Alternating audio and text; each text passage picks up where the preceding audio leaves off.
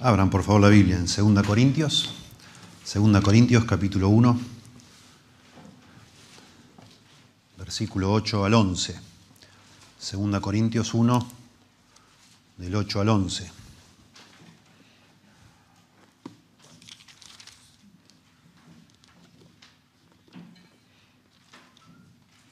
Vamos a empezar en el verso 3 para poner el contexto y después enfatizo el verso 8 al 11. Dice el verso 3, bendito sea el Dios y Padre de nuestro Señor Jesucristo, Padre de misericordias y Dios de toda consolación, el cual nos consuela en todas nuestras tribulaciones, para que podamos también nosotros consolar a los que están en cualquier tribulación, por medio de la consolación con que nosotros somos consolados por Dios.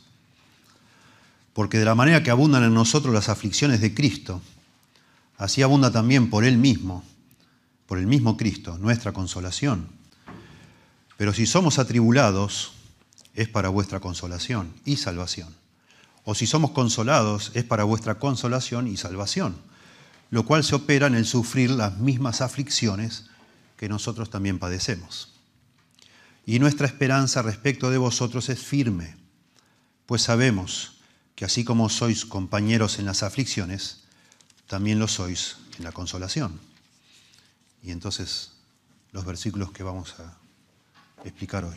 Porque hermanos, no queremos que ignoréis acerca de nuestra tribulación que nos sobrevino en Asia, pues fuimos abrumados sobremanera, más allá de nuestras fuerzas, de tal modo que aún perdimos la esperanza de conservar la vida. Pero tuvimos en nosotros mismos sentencia de muerte para que no confiásemos en nosotros mismos, sino en Dios, que resucita a los muertos, el cual nos libró y nos libra, y en quien esperamos que aún nos librará de tan gran muerte, cooperando también vosotros a favor nuestro con la oración, para que por muchas personas sean dadas gracias a favor nuestro por el don concedido a nosotros por medio de muchos. Siempre es ideal hacer una introducción a un sermón. Cuando uno hace una introducción lo que busca de alguna manera es plantear el tema, pero también, si es posible, hacer un puente entre lo que se va a explicar de un pasaje bíblico que fue escrito hace miles de años y nuestras vidas hoy. Bueno, yo siento que la introducción de, este sermón la viene escribiendo Dios hace dos semanas para todos nosotros. Parece asombroso, pero esto es encaja perfectamente con lo que acabamos de vivir como iglesia, nosotros, y algunos de ustedes, de manera individual, podrían ponerse fácilmente en el lugar de Pablo, y nosotros en el lugar de los corintios, los que no hemos estado enfermos estos días. Pero ha sido notable para nosotros como iglesia estar las últimas dos semanas orando todo el tiempo, todo el tiempo pendientes, todo el tiempo tratando de imaginarnos cómo se sentían algunos de ustedes, qué estarían pensando, cómo estarían luchando en sus pensamientos y por supuesto rogando a Dios que les conceda la vida, ¿no? Y ustedes han estado sufriendo dolores, dolores de todo tipo, algunos, ¿no? Y también luchando en los pensamientos, claro que sí. Y es lo que de alguna manera nos trata de explicar acá Pablo. Le trata de explicar a los, a los corintios. Pero es, al ser la palabra de Dios, todo lo que sucede en la Biblia, que, por supuesto tuvo una audiencia original, un, un, un objetivo particular, individual, pero por extensión es para todos los creyentes en cualquier época.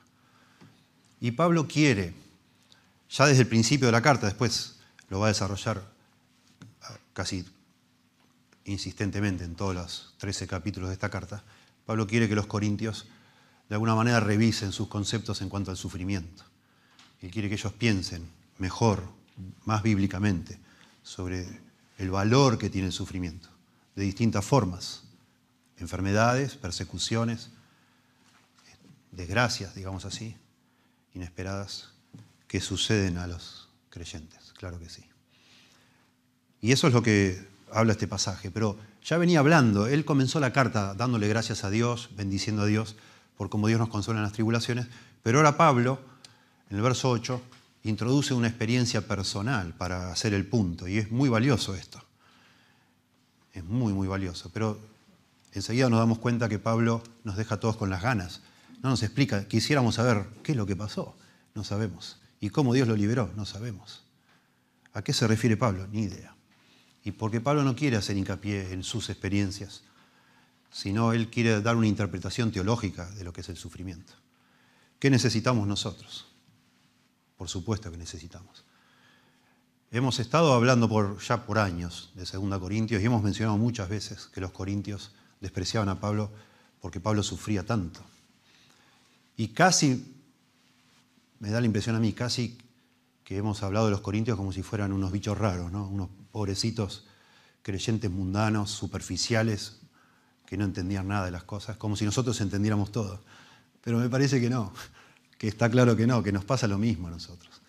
Cualquier persona en este mundo, cuando está sufriendo, en el momento que está sufriendo, empieza a hacerse un montón de preguntas. No solo qué tengo, ¿no? No solo quiere va al médico a ver cuáles los síntomas, a qué enfermedad corresponden y quiere tener un diagnóstico y que le dé medicación, sino que también uno, estando allí en el lecho, se hace preguntas de todo tipo, ¿no? y se pregunta por Dios y se pregunta de qué propósito tendrá Dios con esto. ¿Me moriré? ¿No me moriré? ¿Será que no estoy yo viviendo para Dios como debería? ¿Será que no estoy orando lo suficiente? ¿Será que esto es una llamada de atención de Dios por, por mi pecado? ¿Qué estaría haciendo mal, no? Y uno, bueno, y cuanto más grave sea eso, me imagino, más, más persistentes son esas preguntas. Me imagino en cada uno de nosotros. Y cuanto más culposo, cuanto menos piadosos seamos nosotros, yo creo que esas preguntas más rápido vienen a nuestra mente. Porque de alguna manera u otras, por supuesto que abrazamos la gracia de Dios y confiamos en que el Señor nos ama tal cual somos, Él así nos llamó y nos salvó, pero aún así todos sabemos que el Señor bendice la obediencia y que el Señor prospera a los que lo buscan de todo corazón. Entonces, todos nosotros, yo creo, con la mano en el corazón, sabemos que ninguno de nosotros somos lo piadosos que deberíamos ser. No somos. No amamos a Dios como deberíamos. No seguimos al Señor como nos gustaría. Todos creo tenemos esa sensación. Entonces me parece que de alguna manera es casi inevitable que en cualquier momento nos esté pasando algo que no esperábamos, que no es bueno, o no lo vemos como bueno, enseguida conectamos. ¿Será que el Señor me está castigando porque me quiere? ¿Será que me quiere enseñar algo? Bueno, así eran los corintios. Y así han sido todos. Ni, hablar de los judíos. Vamos a mencionar en un momento los, los rabinos y toda la cultura judía. Por eso menospreciaron al Señor Jesucristo en la cruz. No podían creer que el Hijo de Dios, Dios lo tratara así. No puede ser. Imposible. Y así, de alguna manera, siempre está sobrevolando en, la mente humana, en cualquier cultura que sea, el sufrimiento es un castigo. Es una maldición. Y si uno está sufriendo mucho, de alguna manera está, es maldito. Y así pensaban los corintios. Y por eso no podían abrazar del todo al apóstol Pablo como el héroe de, la fe de ellos, viéndolo así. Dice, no puede ser. El poder de Dios no está en este hombre. No puede ser. Y entonces Pablo dice, noten, versículo 8, porque hermanos, no queremos que ignoréis acerca de nuestra tribulación que nos sobrevino en Asia, pues fuimos abrumados sobremanera más allá de nuestras fuerzas, de tal modo que aún perdimos la esperanza de conservar la vida. Él había dicho en el verso 4 que Dios nos consuela en todas nuestras tribulaciones, pero ahora habla de una tribulación. Es como que da un ejemplo de lo que acaba de explicar en los versos anteriores. Después va a hablar en el capítulo 4 y después en el 11 de, una lista de tribulaciones interminable que ha pasado él. Pero acá por alguna razón él quiere hacer énfasis en una tribulación que asumimos que los corintios la conocían, pero nosotros no tenemos ni idea. Algo que le pasó en Asia. En Asia es donde hoy es Turquía, o era donde hoy es Turquía, Asia Menor. La capital era la ciudad de Éfeso. Pablo había estado en Éfeso. De hecho, desde Éfeso escribió la primera carta a los Corintios. Y él les había dicho ya en la primera carta que en Éfeso había batallado con fieras, dice él, de forma metafórica, porque ningún cristiano que batalló con fieras en el Coliseo sobrevivió jamás. Ninguno mató a un león ni, nada, murieron todos. Era una metáfora que él estuvo pasando malos momentos. Leemos en Hechos 19 que en Éfeso se levantó una turba tremenda eh, de los que fabricaban templitos de, Diana, la diosa de los Efesios. Y porque eh, por la predicación de Pablo tenía tanto éxito que la venta de templitos se había bajado un montón. Entonces, un tal Demetrio, que era como el sindicalista ahí de, este, la ciudad de Éfeso, armó una turba y casi lo linchan a Pablo, lo salvó ahí el procónsul o uno de las autoridades. Aparentemente no se trata de eso acá. No se trata de eso, por lo visto. Este, está hablando de otra cosa, aparentemente. No sabemos bien. Eh, se ha hecho un montón de especulaciones de que puede haber sido, bueno, la, turba de los, eh, allá en Éfeso, que puede haber sido los judíos mismos que lo persiguieron a Pablo. Pablo después dice, allá en, 2 Corintios 11, que él cinco veces fue, se le dieron 40 latigazos menos uno, que era, era un azote tremendo que daban los judíos a los judíos, digamos, apóstatas. Probablemente habla de eso, porque recibir 39 latigazos en tu espalda no debe ser este, algo que te hace nada más que cosquillas, ¿no? Puede ser, acá está hablando de algo que casi lo lleva a la muerte. La turba de Éfeso no lo llevó casi a la muerte, no por lo menos por lo que leemos en Hechos. Eh, quizás este castigo hecho por los judíos, a lo mejor sí, no lo sabemos. Algunos dicen, bueno, a lo mejor tuvo una enfermedad que fue casi mortal que no nos cuenta eh, Lucas en el libro de Hechos. Puede ser, es posible. La palabra aflicción que usa acá no es un término habitual para enfermedad, pero puede ser que se refiere a una enfermedad. Porque sí, acá habla de algo que pensó que él se iba a morir. Él pensó que se moría. Así que, ¿por qué no? Otros dicen, bueno, también en, 2 Corintios 11 se habla de que padeció tres veces naufragio. Y eso eh, por hechos leemos un solo naufragio. Capaz que fue un naufragio, que pensó que se moría también. No lo sabemos. Otros dicen, bueno, puede haber habido otro encarcelamiento que Lucas no nos cuenta. Aparentemente es algo que, en el libro de Hechos no está tan claro, pero que sí Pablo considera valioso mencionar, aunque no con tanta claridad. Él no quiere llamar la atención sobre sí mismo. El énfasis acá es la liberación de Dios de la tribulación y entonces solo avisa o explica que le pasó algo demasiado difícil de soportar, lo que está diciendo acá y usa muchas expresiones, usa al menos tres expresiones que nos hacen pensar algo demasiado difícil, muy difícil. Y la idea de esta, de esta frase, fuimos abrumados sobremanera más allá de nuestras fuerzas, es una expresión que se usaba, por ejemplo, de un barco que estaba demasiado cargado, a tal punto que el agua estaba casi entrándole al barco, pues estaba, iba andando medio bajito y el agua casi se le metía adentro o de animales de carga que se le ponía tanta carga que se colapsaban y caían al piso y no se podían levantar por tanta carga que tenían. Eso es lo que está acá diciendo Pablo. ¿sí? Dice un escritor, la alusión es a un animal cansado que se hunde en la desesperación bajo una carga que está más allá de sus fuerzas.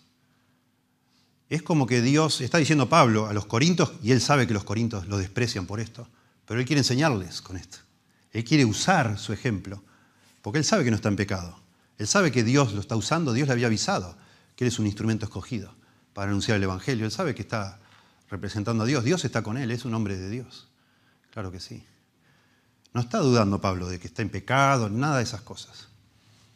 Pero él va a usar esto para que los corintios revisen la manera en que ellos ven el sufrimiento y de alguna manera está esto acá para que nosotros revisemos. ¿Cómo vemos el sufrimiento? Leí una tesis, un libro que es una tesis de un escritor que se llama este, Renovación por medio del sufrimiento. Y este hombre dice, a mí me sonó un poco exagerado, pero hay que revisarlo. El hombre estudió y lleno de notas al pie. Él dice que este pasaje que estamos considerando acá, del 8 al 11, es, es como un hito en la historia religiosa o la, la visión religiosa sobre el sufrimiento. Dice este señor Harvey, de apellido, que por primera vez él, incluso llega a ver como un progreso en, cómo Pablo veía el sufrimiento. Porque Pablo le dice a los Corintios, en 1 Corintios, le dice que algunos están muertos y algunos están enfermos por haber participado de la Santa Cena de manera no digna, hablándoles del sufrimiento también como relacionado con el pecado. Pero él por primera vez en todos los escritos de Pablo, si los ordenamos de manera cronológica, por primera vez dice que el sufrimiento es un beneficio y va a usar su propio sufrimiento para justificar eso, como si él a través de ese sufrimiento también hubiese crecido y hubiese visto una dimensión en su propia vida que antes no había considerado y ahora lo usa eso para enseñar a otros. Ya nos había dicho que son los sufrimientos de Cristo. Lo más probable que sea por causa de Cristo, pero de alguna manera también el creyente cuando sufre se identifica con Cristo. Y ahora va a decirnos acá, hablando de su sufrimiento, que tenemos que ver, pensar del sufrimiento de otra manera, de otra manera. Ese es el punto acá, por eso dice, quiero que sepáis, seis veces Pablo dice en sus cartas, no quiero que ignoréis, acá dice no quiero que ignoréis, no quiero que ignoréis, a los romanos dice no quiero que ignoréis, a los filipenses les dice quiero que sepáis. En, seis oportunidades Pablo utiliza algunas circunstancias, en los filipenses leímos recién. No quiero, que, no quiero que sepáis que mis prisiones al final redundaron en beneficio para el Evangelio. No se desanimen, hermanos, le dice a los filipenses. Comprendan esto, ustedes no saben esto, no, no han conectado este punto. Yo quiero que lo conecten. Y lo mismo hacia acá. Hermanos, quiero que sepan que yo estuve casi muriéndome. Yo perdí la esperanza de vivir en un momento. Tan difícil fue la prueba que Dios me dio que perdí la esperanza de vivir. Pero Dios me enseñó algo con eso. Y hoy soy mejor de lo que era si no hubiera tenido esa tribulación. Quisiera yo, antes de avanzar en este pasaje, hacer como una especie, de sobrevolar un poco de lo que significaba en aquella época estar enfermo. No, al hacer esto asumo que lo que está diciendo acá Pablo es una enfermedad, porque no sabemos. Puede haber sido persecución, puede haber sido latigazos, puede haber sido un naufragio, puede haber sido una enfermedad. Pero básicamente en la mente de los antiguos, esto era, digamos, todo venía en el mismo paquete. Una persona que sufre es una persona casi que es un paria, si ese sufrimiento es prolongado. Miren, los investigadores han, han de alguna manera reconstruido que en la antigüedad cuando una persona se enfermaba, prácticamente si tenía ahorros se le costaba todos los ahorros como aquella mujer, ¿se acuerdan que estaba enferma con, el flujo de, con flujo de sangre? Dice que ya había gastado todo lo que tenía. Platón dice en uno de sus escritos que enfermarse es para ricos, que la gente pobre o de clase media no se puede enfermar porque no tiene con qué pagar los médicos que había en aquella época. Entendemos, tanto en el contexto romano como griego, que cuando una persona se enfermaba le producía un tremendo problema económico, se quedaba sin nada. Además de que no podía trabajar, ¿verdad? de manera que si no era una persona que tenía ahorros, y casi nadie los tenía, eh, recurría a sus amistades, a sus familiares más cercanos y a sus amigos, que lo ayudaban, juntaban el dinero y lo ayudaban. Pero eso en algún momento se acababa también. Se acababa también. Entonces, el siguiente paso, si tenías ahorros, los gastabas. Si ya no tenías ahorros, pedías prestado a tu gente cercana. Si ya no te podían ayudar más, imagínense también, imagínense todo eso lo que producía, ¿no? Este, no era, de nuevo, no, no, estamos hablando de una sociedad pudiente como la nuestra, en, general. Y entonces lo que quedaba a las personas era buscar algún tipo de, milagros, de curanderos. A veces en, varios lugares se decía que había poderes milagrosos y la gente iba a esos lugares. Y eso lo vemos todo en el ministerio de Jesús. Gente buscando que el Señor los sane, porque ya no tenían nada que hacer. Eran ya marginados de la sociedad y si no conseguían que alguien los sane, eh, se, volvían mendigos. Se quedaban en las puertas de las ciudades mendigando plata porque no tenían de qué vivir. Imagínense. Y además sufriendo una enfermedad, ¿no? Imagínense todo eso. Tremendo. Tremendo. Por eso podemos llegar a entender, yo creo, que vieran la enfermedad como algo que no era de Dios. Se te trastornaba la vida, una enfermedad prolongada. Y había muchas, por supuesto, en esa época. ¿no? Pablo no tenía familia, por lo que nos dice, así que a lo mejor en ese sentido esto no fue tan complicado, pero una persona que tenía familia y ya no la podía sostener, sí que era complicado. Pero Pablo todo el tiempo dice que él estaba orgulloso, entre comillas orgulloso, de, no ser carga a ninguna iglesia. Él estaba contento, se, gloriaba, se jactaba de que él no, no, era gravoso en ningún lado, él no hacía el ministerio por dinero, él quería trabajar con sus propias manos para no molestar a nadie. Así que de alguna manera sufrí todo lo que sufrió, como nos cuenta más adelante en 2 Corintios, y estar próximo a la muerte seguramente también le afectaba en ese sentido y a lo mejor eh, golpeó en ese punto de, su deseo de ser autosuficiente. A lo mejor le tocó el orgullo en esa área. Es muy probable, acá vamos a hablar en un momento de eso. Puede ser. Para él era importante eh, no ser carga a nadie. Y al final dice acá que Dios le puso una carga, no sabemos si lo usa, es un juego de palabras, porque él usa mucho, Pablo, la palabra varos, carga. Y acá dice que esa carga que Dios le puso no la podía soportar más. Estaba abrumado por esa carga, la misma palabra, o la raíz es la misma. ¿sí? Todo esto afectó el estilo de vida de una persona, el sufrimiento. ¿Sí? las relaciones sociales, las amistades. Cuando una persona, justamente por esto de que uno necesitaba recurrir a otros, eh, cuando uno se enfermaba y la enfermedad que tenía era una enfermedad prolongada, los amigos huían de uno, los amigos, bueno, entre comillas amigos. Pero era lo más común era que te dejaran solo, justamente para no tener que sobrellevar una carga así, tremenda. Algo pasaba. Imagínense, dice un escritor, imagínense si un grupo de amigos junta un dinero para sacarte a vos de la cárcel porque te llevaron preso por, por deudas, ponele. Bueno, te hacen el favor porque son amigos, pero ya a partir de ese momento tu estatus no es el mismo. Vos sos el ladrón que sacaron de la cárcel. afectaba a la persona, claro que afectaba. Y tenemos un montón de información nosotros sobre todo de los salmos, porque muchas veces los salmistas escriben estando enfermos. Y eso es lo que nos dicen, que quedaron solos, que ya nadie ni quiere acercarse a ellos, que los han, han huido de ellos. David dice, mi corazón está congojado, Salmo 38, verso 10 y 11. Me ha dejado mi vigor y aún la luz de mis ojos me falta ya. Mis amigos y mis compañeros se mantienen lejos de mi plaga y mis cercanos se han alejado. Pablo le agradece a los hermanos en Galacia, en, Gálatas, capítulo 4, verso 12. Qué interesante, porque él dice que fue a, a predicarles enfermo. Dice 4.12, vosotros sabéis que a causa de una enfermedad del cuerpo, acá sí sabemos que es una enfermedad, no sabemos cuál, pero sí una enfermedad. Vosotros sabéis que a causa de una enfermedad del cuerpo os anuncié el Evangelio al principio y no me despreciasteis ni desechasteis por la prueba que tenía en mi cuerpo. Eso hubiera sido lo normal. Que él llegara enfermo y la gente no lo, aceptara. Y él les agradece. Y si ustedes no me desecharon, no me despreciaron, como hacen otras personas. Antes bien me recibiste como un ángel de Dios, como a Cristo Jesús, dice Pablo. Tremendo. A veces cuesta imaginar, porque estamos en otro mundo, ¿no? Gracias a Dios, en este sentido, gracias a Dios.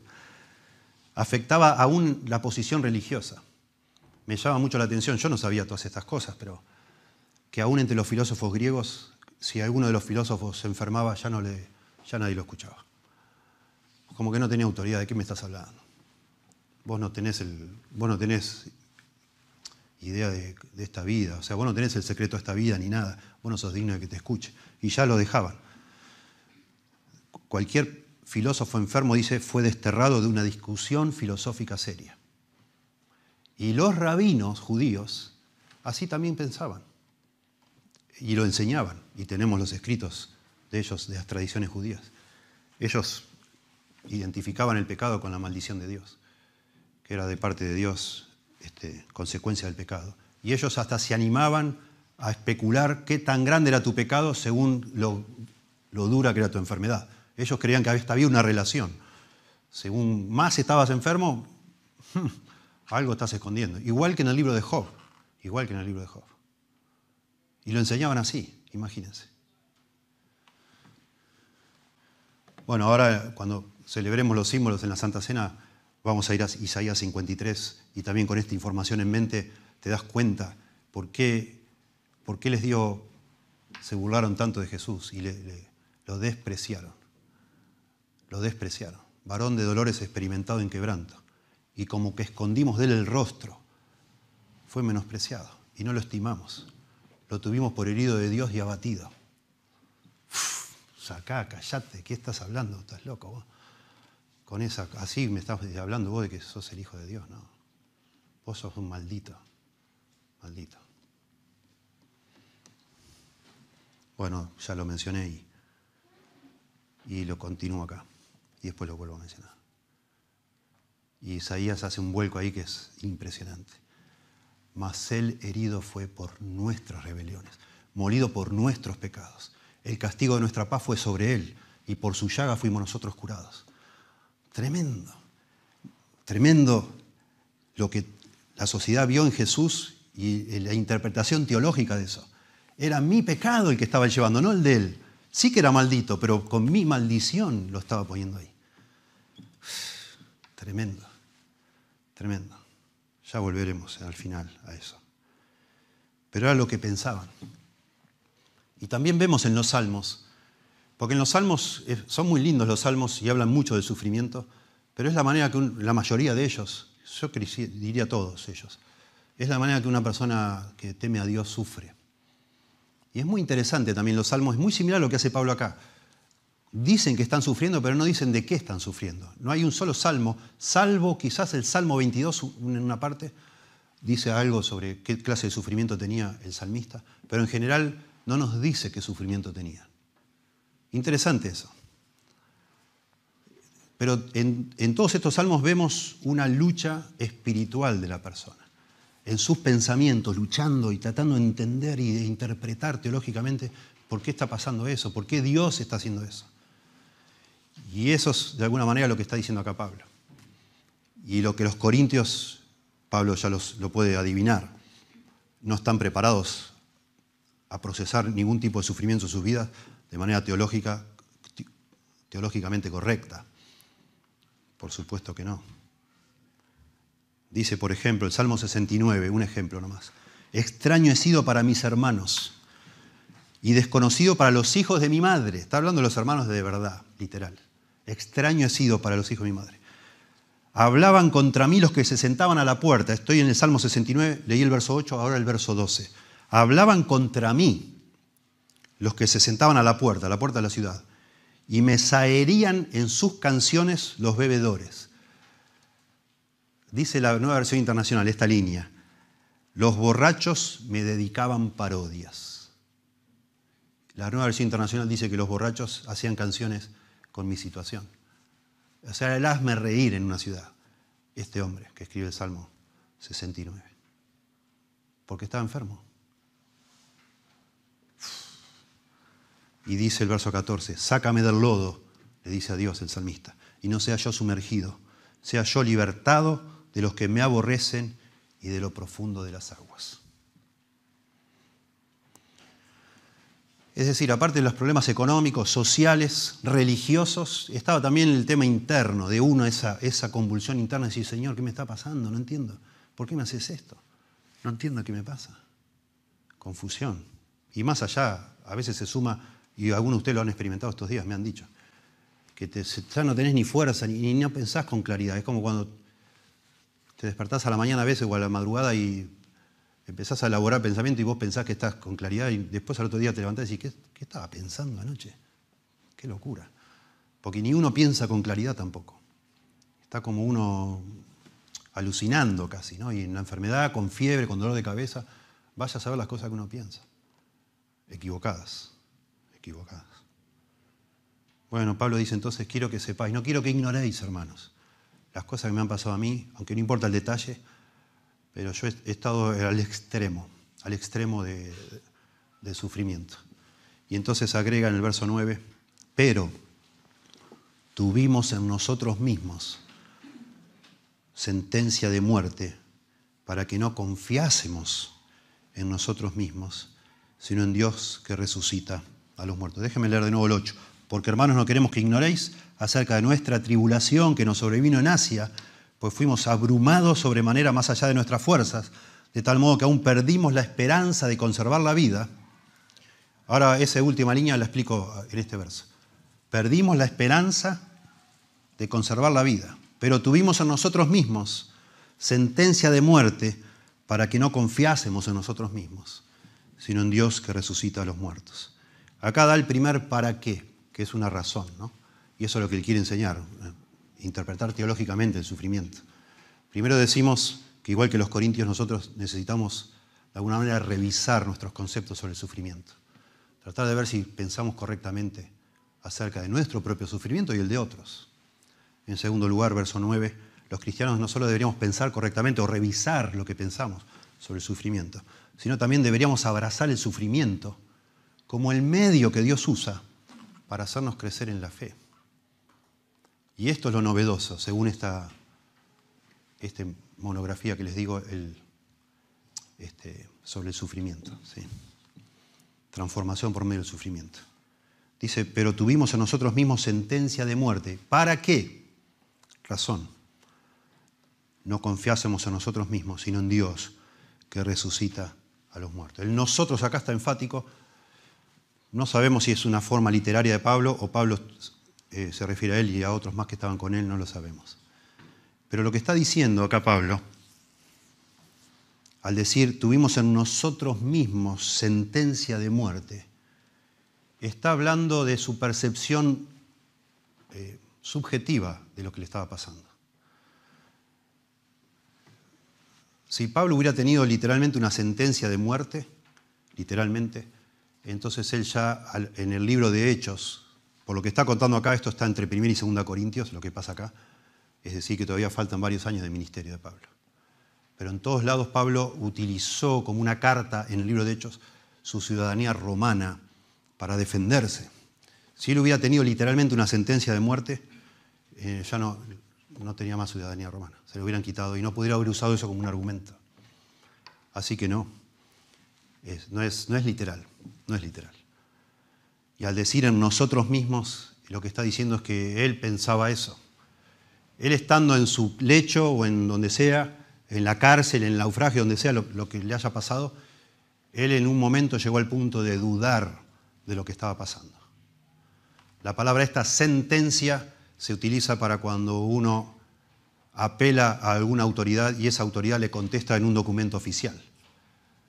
Y un poco la idea, y lo sabemos por después cómo termina 2 Corintios, es que Pablo oró a Dios para que lo saque. Por favor, Señor, no permitas esto, Señor, no. Por favor, sacame esto, tengo un ministerio que hacer, así no puedo. Y el Señor le contestó oficialmente, esa sería la idea, Así lo ve Pablo. Lo siento, no te lo voy a sacar. Te lo voy a dejar. Tremendo. Calvino dice, comentando este pasaje en su comentario de 2 Corintios, dice, pensé que mi muerte estaba fijada y decidida. Tremendo, tremendo.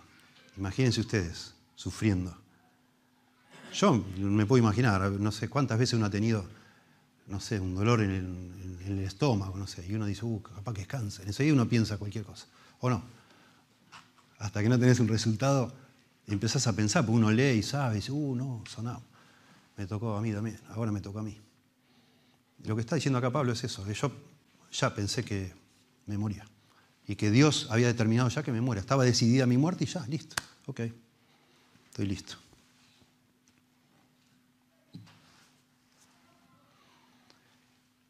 impresionante.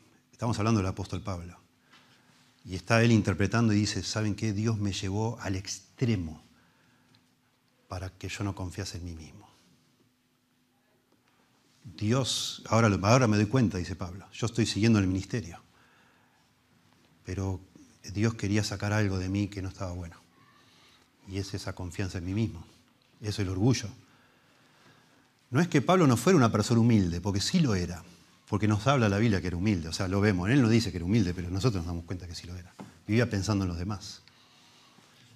Pero claro, esta manera de hablar de sí mismo es la de un verdadero hombre piadoso, una mujer piadosa, que no cree que ha llegado, lo ha, logrado, como dicen Filipenses. No que lo haya alcanzado ya ni que sea perfecto, sino que prosigo a ver si puedo así conseguir lo que, para lo cual yo fui salvado, ¿no? o sido por Dios. Así se veía él a sí mismo. A lo mejor esto que dijimos, él se jactaba de que nunca había sido gravoso a nadie y Dios dijo, bueno, basta con eso. Tirate ese bastón, no lo, quiero escuchar más eso de vos, Pablo. Sí que necesitas vos. Vos necesitas, todos necesitan. Y Dios le sacó a Pablo, lo llevó al extremo de pensar que ya, ya está, no hay nada que hacer, para humillarlo, para que él creciera en humildad y sea más útil en la obra de Dios. Y hace Dios eso, y usa la enfermedad. Y ese es el gran valor del sufrimiento que propone el cristianismo.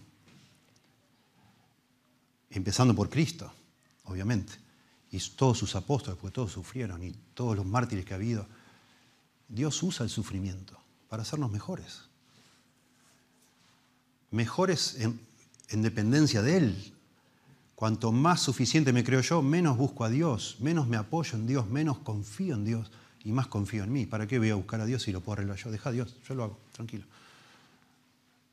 Y cuando Dios nos pone en ciertas situaciones, nos, nos quita todos los, los andamios, digamos así, todos los soportes para que nos agarremos de Él, nos apoyemos de Él. Es lo que dice acá. Para eso lo hizo. Y hace poco lo hemos visto como iglesia en los estudios los miércoles, pero vamos a luchar con el orgullo hasta el último día de nuestra vida, hasta el último minuto de vida. Así que, de alguna manera o de otra, si Dios nos ama, nuestro camino no va a ser todo sobre ruedas, no va a ser todo color de rosa, vamos a tener dificultades. Las necesitamos, Dios lo sabe, para que crezcamos en nuestra relación con Él. Y eso es lo que Pablo quiere que los corintios entiendan y por supuesto nosotros, lógico.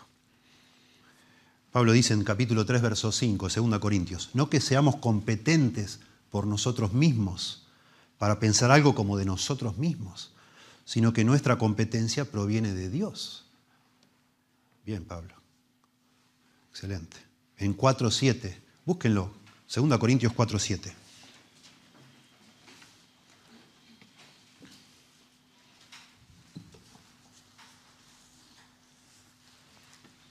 Pablo hablando de su cuerpo, que ya se ha dado cuenta que es muy frágil pero tenemos este tesoro en vasos de barro para que la excelencia del poder sea de Dios y no de nosotros, que estamos atribulados en todo, mas no angustiados, en apuros, mas no desesperados, perseguidos, mas no desamparados, derribados, pero no destruidos, llevando en el cuerpo siempre, por todas partes, la muerte de Cristo, la muerte de Jesús, para que también la vida de Jesús se manifieste en nuestros cuerpos.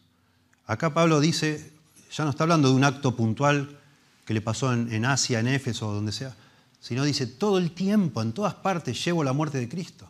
Yo vivo como una persona que se está muriendo todo el tiempo. Tremendo. Y termina la carta y nos dice que, que él tenía un aguijón en la carne le pidió a Dios tres veces y Dios se la dejó para que no se exaltase sobremanera, porque el poder de Dios se perfecciona en nuestra debilidad. Y Pablo ahora es un hombre, es un cadáver andando, digamos así es una persona ya no que se, hizo el bocho, como decimos nosotros, cuando estaba enfermo, sino que vive consciente de que vaya a saber si porque tenía un defecto, una dificultad, un impedimento, una discapacidad, no sabemos. Vive todo el tiempo consciente de que, él si no fuera por Dios no puede hacer nada. Dice un escritor, que no lo, no, no, a veces leo de un escritor y salgo a investigar, este solo guardé lo que dice, y no, no investigué de dónde sacó esto, pero pareció muy interesante. No me llama Watson, dice él que el corazón de la teología de Pablo, el corazón de la teología de Pablo es el versículo 9 este, para que no confiásemos en nosotros mismos, sino en Dios que resucita a los muertos, dice él. Interesante, puede ser. Acá al, continuar con la carta dice que eso es algo que está todo el tiempo presente en él, esta actitud. Ya no vivo yo, más Cristo vive en mí. El morir es ganancia. El vivir es ganancia, el morir es Cristo, dicen eh, a los filipenses. Pero siempre con problemas, siempre con problemas, etc. Y entonces dice acá hermoso, eh, porque hace el enfoque enseguida en Dios. Pero tuvimos en nosotros mismos sentencia de muerte para que no confiásemos en nosotros mismos, sino en Dios, que resucita a los muertos. Y esas quizás recién es posible, quizás los judíos, con toda la sabiduría que Dios les dio por las escrituras, quizás este punto no lo habían analizado bien, no lo habían podido entender con claridad, porque faltaba el elemento de la resurrección. Porque la resurrección de Cristo cambia todo en cuanto a cómo analizamos todo, porque eso hace posible nuestra resurrección. La esperanza de nuestra resurrección no es, está agarrado firmemente en la resurrección de Cristo. Y entonces, aunque Dios no nos contestara en esta vida, sabemos que si esta fuera la única vida que hay, bueno, podríamos llegar a decir, bueno, qué maldición estar enfermo, qué desgracia. Señor, ¿por qué? Pero si esta no es la única vida que hay, no es la única vida que hay. Y si vamos a resucitar y a tener un cuerpo nuevo, bueno, el, sufrimiento, cualquiera que sea, puede ser una bendición. que Dios nos concede para crecer en la fe con Él, para estar más aferrados a Él, para poder aplastar nuestro orgullo, que es un monstruo en nosotros, para ser más útil para otros, para que Dios nos use mejor. Y sabiendo que al final Dios nos va a recompensar en otra vida, ¿no? Es un tremendo consuelo. Y por eso Pablo habla de la resurrección o del, del poder de Dios que puede resucitar. Y dice el cual, verso 10, nos libró, nos libra y en quien esperamos que aún nos librará de tan gran muerte. Pablo sabe que Dios tiene el poder para levantar a los muertos y sabe que está ahí a punto de morir y Dios puede sanarlo las veces que sea, pero aún si no fuera el caso, aún así sabe que Dios al final de cuentas lo va a librar de la muerte, porque ya como dice a los tesalonicenses, ya la muerte es un dormir para un creyente, no es la muerte como, como ese enemigo que se nos habla en el libro de Hebreos, que vivíamos esclavos por el temor a la muerte de las personas, ya no para un creyente. No está expresando acá Pablo, verso 10, un deseo, bueno, espero que Dios me libre, sino una certeza. Él tiene esa certeza, una confianza, que Dios, dice, nos libró, nos libra actualmente, porque permanentemente estaba siendo expuesto, como acabamos de leer, y nos va a librar de esta gran muerte.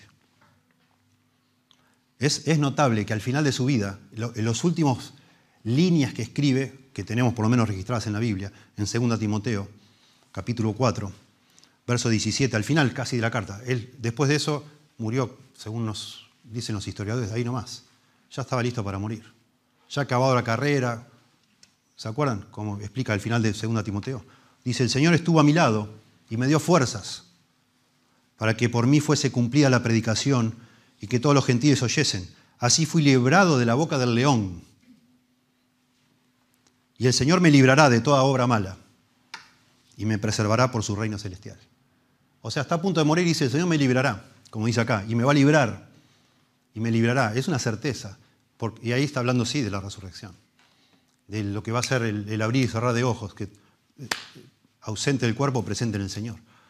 Porque está hablando de eso. No está, ya, la, acaba de avisar a Tiboteo, ya está, el tiempo está cerca, me voy a morir. No está pensando que Dios lo va a librar literalmente de, de morir, ya está, va a morir, pero lo va a librar de la muerte en el sentido que Él va a resucitar. Y eso es precioso también. Cambia todo. Cambia todo. Y finalmente, verso 11, además de revisar cómo pensamos sobre el sufrimiento, además de considerar el sufrimiento, deberíamos los creyentes considerar el sufrimiento como un instrumento que Dios usa, quizás el principal, para que nosotros crezcamos en nuestra confianza en Él, lo cual es la esencia de la vida cristiana, nuestra fe. ¿no? Fuimos salvos por fe y vivimos por fe, pero nuestra fe tiene que crecer tiene que aumentar y aumenta también en la medida que nuestro orgullo es aplastado y dependemos más de Dios. Y finalmente acá algo notable, en el verso 11 parece un trabalenguas y en el idioma original así también es, como parece un trabalenguas, pero se puede, digamos así, desempacar y acomodar y, y sacar algo de acá precioso. Y yo digo que los cristianos deberíamos abrazar el sufrimiento, ya no solo pensar, reconsiderar, creer, sino abrazar el sufrimiento como la oportunidad que Dios nos da para que no solo nosotros, sino otros glorifiquen a Dios. Y es lo que está diciendo el Pablo acá a los Corintios. Dice, cooperando también vosotros a favor nuestro con la oración. Lindo, Pablo no, tiene una linda relación con los Corintios, ellos, esta carta en parte es escrita para restaurar esa relación, y Pablo le dice, yo tuve un sufrimiento tremendo, Dios me libró y ustedes ayudaron en eso, ustedes cooperaron orando por mí, gracias por eso porque Dios los usó, usó las oraciones de ustedes para librarme a mí, para que por muchas personas sean dadas gracias a favor nuestro por el don concedido a nosotros por medio de muchos. Acá es muy interesante, cuando dice por muchas personas, el original dice por muchas caras. Esto es, notable. Dice para qué, el para qué de nuevo, segundo propósito, para qué por muchas caras sean dadas gracias a favor nuestro por el don concedido a nosotros por medio de muchos. El don es la liberación, es algo Dios le concede. Él merecía morir, todos merecemos morir, Dios le lleva a un punto extremo para aplastar su orgullo y al final Dios lo libra de la muerte, le da ese don como una concesión. en parte por respuesta a las oraciones también de los corintios. ¿sí? A nosotros por medio de muchos, de los que oraron por él. Pero el para qué no está relacionado con las oraciones contestadas, sino con el efecto que va a producir en todos los que sabían de que Pablo estuvo por morirse y no se murió. Dice, para que por muchas caras sean dadas gracias a favor nuestro. ¿Qué es eso? Pablo está imaginando, son personas, está bien traducido, son personas, ¿no? Pero es un énfasis que quiere mostrar Pablo. Pablo se está imaginando personas cuando se enteran en distintas iglesias que Pablo no murió, como parecía que iba a suceder, personas que están elevando la cara al cielo y decirle gracias Señor, diciendo al Señor gracias, gracias Señor. Y eso a Pablo lo emociona, porque Pablo de nuevo no está enfocado en sí mismo, él quiere que Dios sea exaltado y le emociona el pensamiento que por algo que le pasó a él y Dios lo libró, un montón de creyentes están mirando al cielo. Tremendo. La enfermedad es un gran despertador espiritual. A veces dicen que cuando nosotros no miramos al cielo voluntariamente, Dios nos acuesta para que lo hagamos, ¿no? para que nos pongamos a pensar en Dios.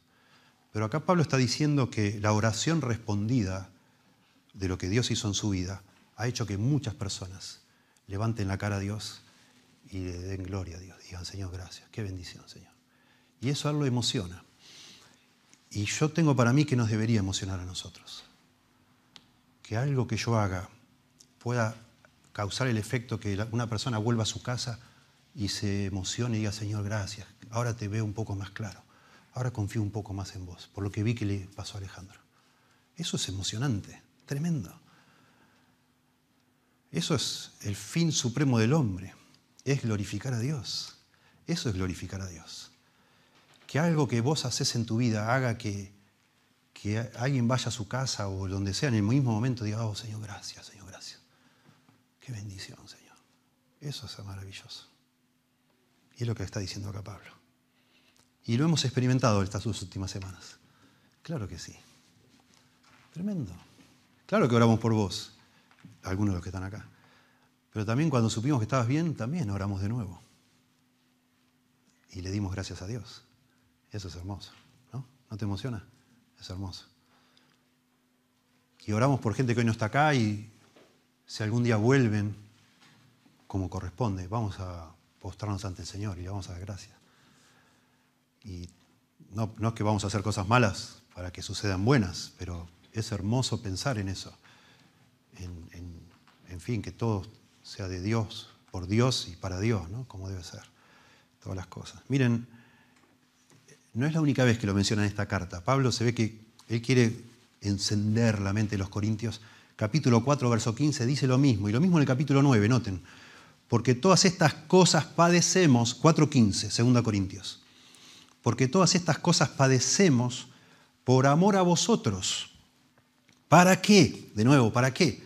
Abundando la gracia por medio de muchos, la acción de gracias sobreabunde para gloria de Dios. De nuevo Pablo dice, wow, todo esto me pasa las mil y una cosas. acabamos de leer esa lista, creo. Este, atribulados en todo, para no, no abatidos, etc. Eso era el 4, 7 al 11. Y después dice, todas estas cosas padecemos para que abundando la gracia por medio de muchos, personas que le, dan una mano, etcétera, se, conectan, le tratan de ayudar. La acción de gracia sobreabunde para la gloria de Dios. Lo mismo. Y en capítulo 9, verso 11, está hablando de las ofrendas. Y una de las grandes motivaciones para ofrendar dinero a otros, a la causa del Señor, es que hay personas que van a dar gracias en algún lado que Dios es tremendo. Es tremendo. Vos solo, yo no sé a veces uno ora, Señor, por favor, necesito un par de medias. No sé, hay gente que ora por... Dios nos lleva a situaciones en la vida y, Dios, cada uno sabe. Yo hubo momentos en mi vida que oré por una pasta de dientes. Y Dios sabe también que eso está bueno. Está bueno. Y que es tremendo cuando alguien te toca el timbre y te dice, mira, no sé, compré esta pasta de dientes y no, a mi esposo no le gusta. Y pensé que a lo mejor te decía, vos, perdona, no, no te quiero, no te ofendas, ¿no? No, no, y te volvés adentro, cerrar la puerta y te pones a llorar. Y decís, Señor, una pasta de dientes. Wow, Señor, estás al tanto de mi vida en cada detallecito. Y no, es hermoso. Y Dios nos hace crecer en eso. Pero Dios usó una persona, un instrumento, un intermediario que ni lo se da cuenta capaz, pero está oh, tremendo. Y por eso dice 9, 11 y 12, para que estéis enriquecidos en todo. Está hablando de las ofrendas acá, de dar algo a alguien. Para toda liberalidad, la cual produce por medio de nosotros acciones, acción de gracias a Dios. Y explica, porque la administración de este servicio, Pablo está hablando de la colecta que está juntando Pablo para llevar a los creyentes pobres de Jerusalén. Porque la administración de este servicio no solamente suple lo que a los santos falta, sino que también abunda en muchas acciones de gracias a Dios, pues por la experiencia de esta administración glorifican a Dios. imagínate. Y de nuevo conecta dar gracias con glorificar a Dios, que es el fin por el cual Dios nos creó. Qué hermoso, hermoso, hermoso, hermoso. Y ustedes pueden pensar todas las implicaciones de esto, que son enormes, ¿no? Pero qué hermoso que entre nosotros, en una iglesia como Dios la diseñó, eh, haya personas que están, a veces tienen necesidades económicas, a veces necesidades emocionales, sociales, y a veces realmente necesitan que alguien las cuide, porque no tienen nada. O sea, la, enfermedad los, los, lleva a esa situación extrema donde, aunque digan, no, no, yo, yo, me arreglo, yo me arreglo, al final dice, bueno, por favor, dame una mano. Te necesito, sí, gracias. La verdad que sí. Y siempre meto lo mismo, porque tenemos gente que ve estos videos después y eso es imposible experimentar por internet. Ese es mi paréntesis. Por favor, busque una iglesia, conéctese con hermano, aunque la predicación no sea tan linda como a usted le gustaría. Porque la dinámica de la vida cristiana es más que solo escuchar sermones. Por supuesto que sí. Y servimos a Dios y glorificamos a Dios cuando nos ponemos en las manos de Dios para que Dios nos use para satisfacer alguna necesidad económica o para abrazar, para llorar con el que llora, para estar presente, etcétera para estar cuando alguien está enfermo. ¿no? Bueno, qué hermoso. Qué hermoso ir eh, prestando atención a cada porción. Y qué hermoso que al final, Pablo al final terminó siendo un instrumento en las manos de Dios tremenda. Pobre Pablo en algún momento habrá pensado, que Señor, no, la verdad no te entiendo. Dios le avisó el día que se convirtió, vas a ser por medio de muchas tribulaciones, vas a sufrir mucho por mi nombre pero yo te voy a usar. Y sí, sufrió un montón, todo el tiempo. Pero qué hermoso, no solo que gente se convirtió por eso, sino que también cristianos aprendemos cuando estamos sufriendo que Dios sabe lo que está haciendo, aunque no lo vemos nosotros, podemos confiar en Dios. ¿sí? Que de eso puede salir algo maravilloso. Te damos gracias, Señor, por tu palabra, Señor. Pedimos que siga en nuestro corazón causando cambios, transformando nuestro entendimiento, abriéndonos los ojos para confiar más en ti, para descansar más en ti, para tener esa fe cada vez más firme, más fuerte en ti, Señor, que, que nos haga perseverar en medio de las situaciones más difíciles que tú hayas dispuesto para nosotros. Obra, Señor, en nuestras vidas, por favor obra y si alguno de nosotros todavía no ha sido salvo y cree que se está engañando, por favor Señor también envía a tal persona eh, pruebas para que su fe sea probada y pueda de alguna manera después de esa prueba comprobarse o no si es una genuina fe salvadora o necesita desesperadamente buscarte antes que sea tarde, Señor. Y todos nosotros, todos, estamos permanentemente luchando con el orgullo, con la, con la constancia. Y todos nosotros necesitamos de tu parte esos tirones de orejas para confiar más en ti, para descansar más en ti y menos en nuestras capacidades. Por eso, Señor, eh, nos encomendamos a ti, que tú hagas con nosotros lo que quieras y que en todo momento podamos decir como Job, aunque Él me matare, yo en Él esperaré. Ayúdanos, Señor, te rogamos. Y te damos gracias, Señor, por todas las respuestas de oración estos días, por todas las personas que tú has fortalecido, sostenido. Te damos muchas gracias, Señor, por haberles concedido la salud y poder todavía tenerlas con nosotros. Eh, te agradecemos mucho, Señor. Es hermoso saber que estamos en tus manos, que tú eres nuestro pastor y nada nos faltará, Señor. Y aún si no es acá, ya tienes lugares de más que delicados pastos, de lugares que ni ojo vio, ni, nadie se pudo imaginar jamás, ni nos imaginamos lo que son, eh, para estar la eternidad contigo, Señor. Ayúdanos a fortalecer nuestra alma en esa esperanza gloriosa. En el nombre de Jesús. Amén.